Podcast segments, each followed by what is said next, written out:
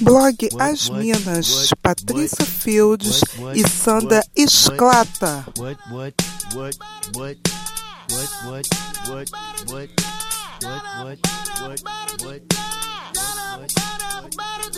Oh!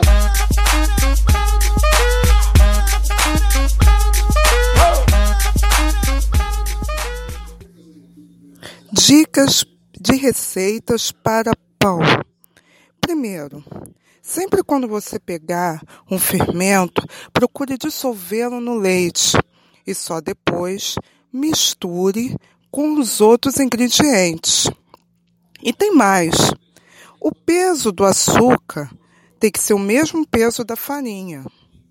E a quantidade de ovos, a mesma quantidade de manteiga que você colocar na receita ok? E na hora de salvar, na hora de sovar a massa, você tem que sovar ela com vontade.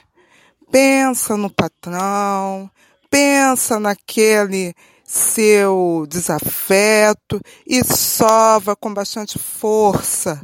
Aproveita para botar muita força nesse, nesse sovar a massa. E assim você vai adquirir uma massa homogênea, homogênea, macia.